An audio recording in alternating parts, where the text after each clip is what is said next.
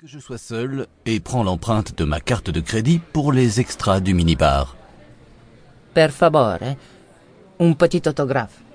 C'est fou comme ce mot continue de me crisper dix ans plus tard. Si mon nom fait encore froncer des sourcils en France, à cause des rediffusions, ma tête heureusement ne dit plus rien à personne. Grazie mille, signore. Juste une petite fiche de renseignement. Scusi, et je vous laisse profiter de votre séjour. Il n'y a pas de quoi. À la rubrique profession, je marque un temps, comme d'habitude. Que vais-je répondre aujourd'hui? Comédien en pré-retraite, musicien sans emploi, boulanger au chômage. Il n'y a pas assez de cases pour me situer socialement, autant écrire touriste. En fait, je suis entré en vie active le mois dernier, à 25 ans, pendant 48 heures. Le troisième jour, un type a ouvert la porte, il a dit qu'il était de la répression des fraudes et il m'a demandé 400 euros parce que j'avais planté l'étiquette du prix dans un éclair au chocolat sans avoir écrit dessus éclair au chocolat. J'ai cru à une blague. Je me suis marré. Alors il a doublé l'amende, parce que le tarif des pains derrière la caisse devait être affiché légalement à moins de deux mètres du sol. J'ai expliqué que je mesurais 1m92 et que j'avais accroché la fiche plus haut parce qu'on ne la voyait pas quand j'étais devant, et que j'étais toujours devant puisque mon boulot, c'était d'être à la caisse. Là-dessus, j'ai voulu servir un client normal, mais le répresseur des fraudes m'en a empêché en disant qu'il voulait contrôler la température des frigos. Comme j'étais seul au comptoir, je lui ai proposé de repasser quand le patron serait là. Il a répondu qu'il avait autre chose à faire. J'ai dit moi aussi, alors, il a repris son maître pour vérifier si la réglette où j'avais marqué Fouga Solar mesurait bien 17 cm, et il a frémi de joie en constatant que non. Il manquait 6 mm. Je n'étais pas aux normes de Bruxelles.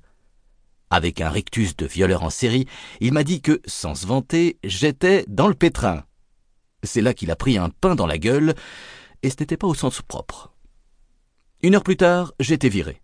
Mais ce n'était pas vraiment grave parce que le CAP de boulanger, c'était juste pour rassurer mon père qui m'avait laissé faire des études musicales, à condition que j'ai un vrai métier à côté, le sien. Comme il était mort l'an dernier, ça ne dérangeait plus personne que je sois demandeur d'emploi. D'ailleurs, je ne demandais rien.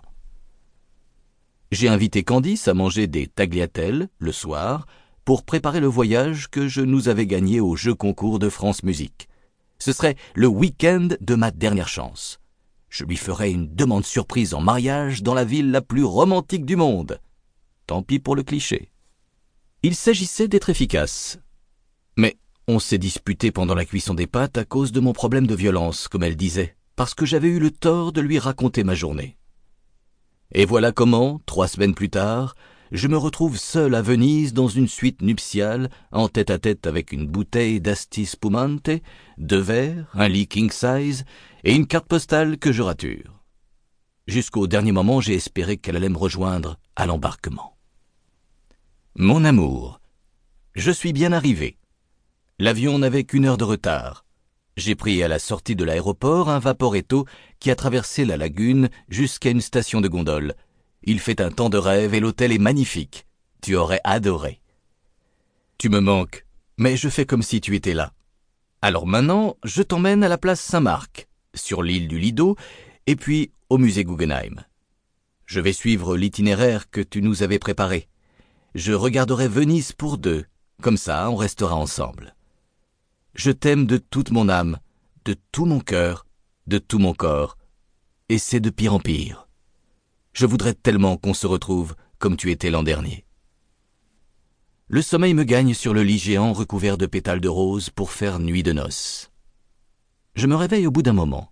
À l'autre bout du matelas, ma chemise raturée de noir.